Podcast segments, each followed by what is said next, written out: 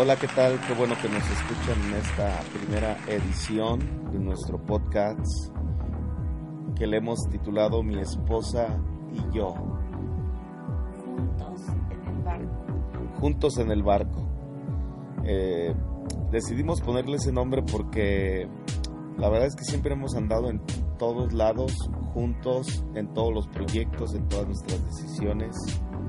Somos una relación muy, muy eh, conectada en el sentido de que pues estamos bien involucrados, bien conectados.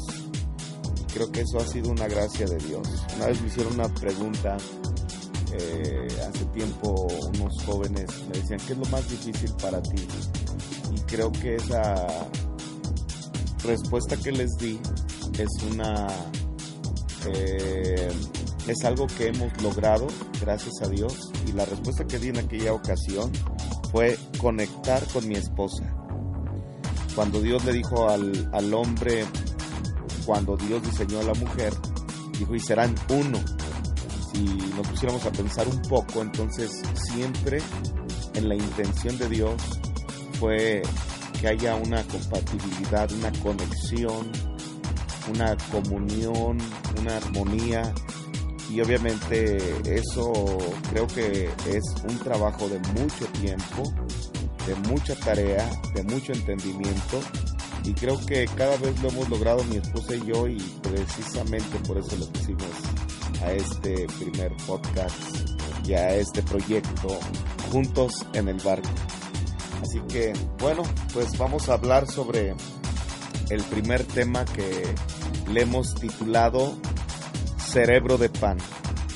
Y es un tema que hemos traído para todos los que nos están escuchando con la única finalidad de ayudarles, de ayudarnos a través de la investigación y a través también del conocimiento y las escrituras y escudriñar la palabra, poder comprender este asunto que es acerca de la glotonería. Creo que hemos perdido de vista eh, este asunto no tenemos ni idea, ni comprensión, ni entendimiento de cuánto esto está generando un desastre en nuestra vida. El apóstol Pablo en, el, en la carta a los romanos en el capítulo 12, él dijo que presentemos nuestros cuerpos en sacrificio vivo, santo, agradable a Dios, que es nuestro culto racional. Y precisamente esta primera edición se llama Cerebro de Pan, porque queremos compartirte que eh, una gran guerra que genera la glotonería a través de la alimentación, de la mala alimentación, es que vaya sobre nuestra mente, sobre nuestro cerebro. La glotonería trae un ataque directo a tu mente, a tu cerebro. Una persona entendida cuida el templo del Espíritu Santo en salud física, salud espiritual y salud emocional. Por eso es bien importante que tú y yo entendamos este tema. El Espíritu Santo se derrama sobre toda carne. Otras palabras, Dios no unge alma, Dios no unge espíritu, el espíritu según la Biblia volverá a Dios y nuestro cuerpo volverá a la tierra. Lo que unge el Espíritu Santo, lo que unge Dios es la carne. Por eso su palabra dice que será derramado su espíritu sobre toda carne, sobre lo físico, sobre el cuerpo. Pareciera que la glotonería está diseñada, es un ataque diseñado precisamente para enfermarnos, para obstaculizar la unción y el derramar en, nuestra, en nuestro cuerpo. Así que vamos a hablar sobre algunos conceptos que por experiencia personal mi esposa y yo hemos desarrollado eh, en un asunto 100% de salud. Eso nos ha llevado a una investigación sobre este tema y nos hemos dado cuenta que si no ponemos atención a esta problemática estamos en gran riesgo. La Biblia dice en Levíticos capítulo 3 un consejo con el cual quiero comenzar este diálogo con mi esposa. Dice, ustedes nunca deberán de comer grasa. ¿Qué frase tan contundente la Biblia habla sobre la grasa? Ni sangre, también dice el texto en Levíticos 3, verso 17. Mira lo que sigue, no importa dónde vivan, en otras palabras, no importa que seas mexicano y haya muchas garnachas, mucho chicharrón, mucho, mucho este choricito y no sé qué tanta grasa es la que nos encanta a nosotros como cultura. Pero la Biblia dice, no importa dónde vivan, esta es una ley que deberán obedecer siempre, Dios mío. Estamos confrontados en este tema en una cultura mexicana donde hay un montón de variedad de comida súper riquísima, pero que sin lugar a dudas, si no tenemos cuidado, va a atentar contra nosotros y obviamente puede generar en nosotros un cerebro de pan. Pati, ¿qué opinas sobre este asunto que estamos tratando? ¿Cómo lo ves? ¿Qué rollo? Tú eh, de manera personal has comprendido este tema? Porque los que no saben, mi esposa es celíaca. Mis hijos son celíacos. Y tú probablemente esta frase no la has escuchado en tu vida y hay respuestas el por qué probablemente no lo hemos escuchado. Inclusive te doy un te hago un reto. Ve a cualquier cafetería, restaurante y acércate a las personas cuando te vayan a, eh, eh, eh, cuando vayas a levantar tu orden de pedido de comer de lo que sea pan, sea comida, lo que sea, dile al encargado, disculpa, soy celíaca, ¿qué clase de comida puedes tener para mí? Y te aseguro que qué dirán para ti. ¿Qué es eso? Que no te entienden, que qué estás hablando y que no te pueden entender. pues la verdad este es un tema que para mí sí es muy importante porque yo creo que nuestra alimentación va ligada a nuestra manera de nuestra manera de ser espirituales también. Yo creo que poco a poco vamos a ir desmenuzando este tema, pero quiero explicar un poco qué es, qué es la enfermedad. O, para mí ya no es una enfermedad, no lo miro así. Hay muchos que amigos que a veces también nos han dicho que van a orar por mí para que Dios me sane pero la verdad es de que yo a estas alturas de mi vida no lo veo como una enfermedad, sino como una disciplina que yo debo de llevar para ser, para tener una mejor salud por lo que resta de mi vida. Entonces, este, pues si dijéramos algo, no quiero que Dios me sane, al contrario, quiero ser más disciplinada en este reto que tengo por delante. Vamos a explicar ese asunto de celiaquía. Eh, la celiaquía, ¿qué es? La celiaquía es que tú eres intolerante al gluten. El gluten es una proteína que se encuentra en el trigo, la avena, cebada, centeno y muchos más cereales y yo soy alérgica a todo eso. Existen varios tipos, a, celiaquía es eso, intolerancia, pero también soy alérgica. O significa que no solamente mi intestino se daña, sino que también al ser alérgica, por fuera tengo reacción si estoy cerca de, de este, del gluten tengo que usar maquillaje sin gluten, tengo que usar champú sin gluten, tengo que usar pasta dental sin gluten. Es sorprendente darnos cuenta en dónde está metido el gluten y te aseguro que el 99% de lo que consumes y usas tiene gluten. ¿Y esto cómo lo conectamos a un asunto de glotonería? Bueno, es muy interesante. Hay un libro que yo les quiero recomendar que es el bestseller de este tema que se llama Cerebro de Pan. Según el New York Times, es un bestseller según el New York Times. Y este libro se llama Cerebro de Pan. Está escrito por un neurólogo de los Estados Unidos que se llama David Perlmutter, algo así es apellido. Pero esto lo voy a, se asocia con la glotonería por estas cosas, porque hay muchas, eh, La glotonería va en la mano con no dejar de comer, con la ansiedad que nos da de comer, de no parar de comer. Entonces, el gluten lo que provoca es que expande también nuestro estómago y que como barre todo, todas las vellosidades de nuestro intestino, nunca vamos a sentir saciedad y también algunos pueden asociar su delgadez con que están sanos, pero en realidad probablemente tienen tan barridas las vellosidades de su intestino que nada les nutre y por eso les es difícil ganar peso también.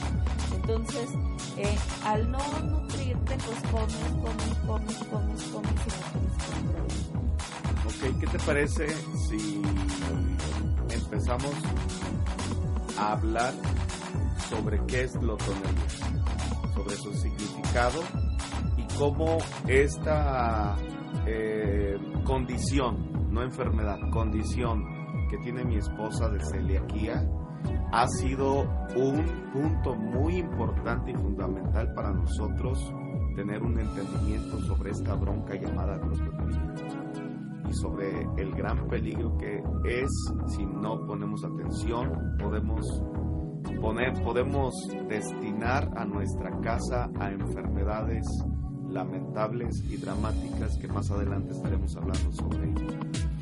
La glotonería, según el diccionario, significa comer abuso del consumo de alimentos. También significa intoxicación y ahí es donde entra la palabra que mi esposa ha estado mencionando sobre el gluten.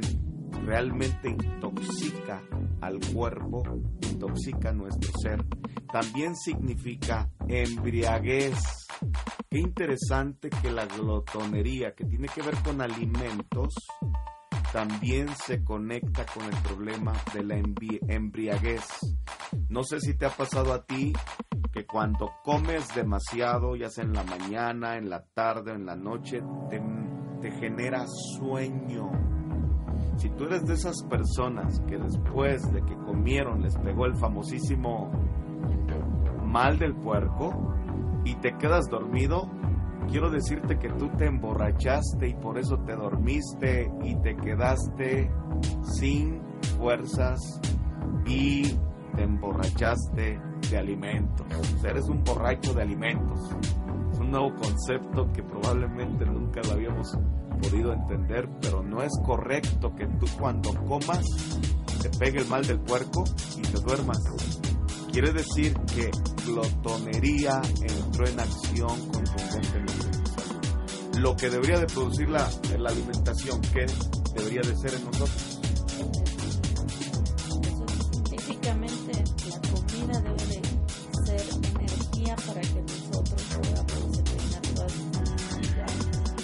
Por eso es importante no dejar de no perder de vista el gluten, porque aquí es donde entra en, acción el gluten. Hace rato mi esposa habló sobre, sobre la vellosidad.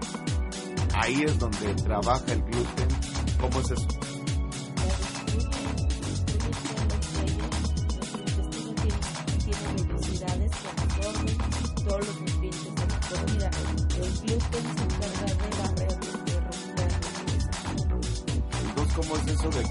Alguien come se siente lleno a sabiendas o no sabiendas de que come gluten y que esa persona no sabe que su intestino está barrido y se siente lleno. Pero lleno de qué entonces? El gluten tiende a inflarse. Eso, el gluten, es eso, lo van a identificar con esa parte que le da elasticidad al pan. O sea, eso crujiente que tanto nos gusta, eso que está dentro del bolillo, eso es el gluten, lo que le da esa consistencia. Entonces, quiere decir que sin eso el, pan no se inflaría. Entonces lo que hace el interior es de que se infla, se infla y pues por eso te sientes satisfecho. En realidad no te estás absolutamente Si analizamos la Biblia, vamos a encontrar textos muy letales en contra de la. Proverbios 23, verso 2 dice así, pon cuchillo a tu garganta, si tienes gran apetito. En esta época me he dado cuenta que se ha levantado una contienda en contra de, de tatuajes, de personas que se hacen tatuajes y lo asocian a un asunto de que cuidan eh, su templo. Pero la pregunta es, ¿qué onda con esas personas que no entienden estos textos también? Que no deben de comer grasas malas, que hay mucha glotonería, mucha ansiedad, que comen muchas galletas, mucho pan, mucho pozole y, suben de peso y no entienden con esa tremenda responsabilidad de este texto de pon cuchillo tu garganta si tienes gran apetito. Hay un dicho que dicen mucho los cristianos, que es que los cristianos no tomamos Eso debería ser algo muy vergonzoso como cristianos. O sea, de veras, qué vergonzoso que lo digamos hasta con una sonrisa. Porque, o sea, es preferible que entre alguien que esté ministrando a alguien bajo una, una gordura, una obesidad que tarde que temprano lo va a matar y alguien que probablemente tiene un tatuaje, eso no lo va a matar, pero una grasa, algo que en su cuerpo sí que va a repercutir en, un, en, en, arterias tapadas y un montón de cosas que, que son generadas por la mala alimentación. Steve Jobs dijo algo bien interesante cuando lo leí. Él dijo, que tu comida sea tu medicina y no tu medicina tu comida. Qué interesante que la alimentación es clave para tener una vida saludable, pero qué peligroso es cuando hay una glotonería en nuestro ser que nos va a llevar a un exceso de alimentación que va a destruir el templo, el cuerpo, el templo del Espíritu Santo, ¿no? Entonces, eh, yo quiero leer un texto que, que, ahorita estoy aquí este, observando, que está muy letal, espero no te atemorices, no te concientices del grado, del peligro, del gran mal que produce la glotonería. Mira lo que dice Filipenses capítulo 3, verso 19 en la versión TLA. Dice así, esta gente va a terminar en el infierno. Dios mío, para mí es un texto muy rudo, muy letal, que Pablo le está escribiendo a los filipenses porque tenían un gran mal. Aparte de que tenían un montón de, de errores en cuanto a su manera de vivir en la tierra, tenían una debilidad lo que dice este texto. Esta gente va a terminar en el infierno, pero mira lo que sigue. Vive solo para comer. Y está orgulloso, está orgullosa de lo que hace. Cuando en realidad debería de sentir vergüenza. Si tú y yo analizáramos el mensaje de Pablo, yo logro, hablando con mi esposa en estos días, hemos tratado estos temas en nuestra congregación y hemos metido a nuestra congregación a una reflexión sobre el tema de alimentación. ¿Con qué intención? Con la única intención de cuidar el templo del Espíritu Santo. Un día escuché a, a Corson una conferencia que dio en un congreso de, de hombres, si no me equivoco. Él dijo que él odiaba la Coca-Cola cuando él, él, él dijo esa frase, para mí en lo personal se me hizo muy exagerado y muy, este, no sé, muy, muy, muy fuerte, ¿no? Como que, ok, sí, pero no es para tanto. Porque solemos tener esa inclinación a minimizar el asunto de la glotonería. Personalmente yo ya no lo hago y te voy a explicar por qué porque hace como cuatro años mi esposa tenía un montón de situaciones de salud que no sabíamos ni qué hacer. Al mismo tiempo presentaban ciertas manifestaciones de salud mis hijos. Tengo dos pequeños y no es agradable ver, por ejemplo, a uno de ellos que lo veíamos constantemente con sangre, derramando sangre en la nariz. Al principio lo asociábamos a que era niño, a que el sol, a que brincaba mucho pero ya cuando es día tras día, tras día, tras día, tras día, una semana, un mes, meses, te preocupas. Como padre te preocupas y dices, ¿qué está pasando? A otro de ellos se le hinchaban los labios, se le ponía la piel de, gallina, la piel llena de gallinitas y al ratito mi esposa va a dar unas especificaciones de cómo tu cuerpo manda señales precisamente para decirte a ti que no está siendo compatible con tu manera de vivir y con tu manera de alimentarte.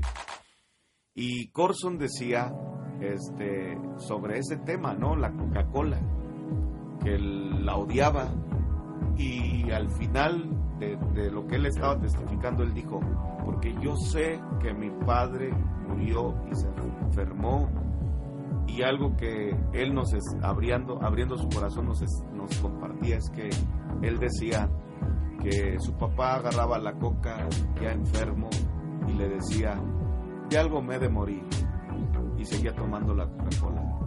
¿Y cuántas veces en broma, en broma, no hacemos ese tipo de comentarios? De algo me he de morir y empezamos a comer. De algo me he de morir y empezamos pues a tragar, ¿no? Y a eso se refirió mi esposa, que los cristianos tenemos ese mal dicho, muy mal dicho, que el cristiano no bebe, no toma, pero como traga. Y aquí Pablo está externando en su corazón una tremenda carga y un tremendo enojo y una tremenda guerra que traía contra la glotonería. Porque les dice a los filipenses, solo viven ustedes para comer y están orgullosos de, los que, de lo que hacen cuando en realidad deberían de sentir vergüenza. Solo piensan en las cosas malas de este mundo. Comprendo que también está hablando de más temas, pero no podemos quitar del renglón que también él está tratando este tema. A mí me gustaría mi esposa que nos dijera algunas características de este asunto de lo que es el gluten, de lo que son algunas de las cosas que generan este tipo de problemáticas. Pero en unos, en unos eh, eh, segunditos más, antes de leer este texto, que también Jesús ponía en la mesa su incomodidad con el tema de la glotonería. En Lucas 21, en el verso 34, 34 dice, mirar también por ustedes mismos que nuestros corazones no se carguen de glotonería y embriaguez y de los afanes de esta vida y venga de repente sobre nosotros aquel día. Los domingos anteriores hablé de no solo de pan vive el hombre, enfocando mi mensaje a enseñar sobre este tema preocupante llamado glotonería. Y mi esposa en este momento va a dar algunas manifestaciones donde tu cuerpo está diciendo no acepto más, no acepto más tu manera de comer, ya no estoy de acuerdo y si tú no pones atención a los consejos y a las señales que tu cuerpo eh, te está mandando a través de ciertas manifestaciones físicas, de salud, corporales, si tú no pones atención, entonces tarde que temprano tú te vas a enfermar de diabetes. Y créanme, hemos visto a muchas personas, seguramente también tú en tu casa, cómo son mutilados poco a poco cuando la, la diabetes ya logró su objetivo de dañar totalidad al cuerpo, cómo les es cortado un dedo, después una pierna, y así sucesivamente. No es nada agradable. Pero mi esposa va a dar las señales, pero eso va a ser hasta el próximo episodio. Y tú tienes que estar atento si te interesa.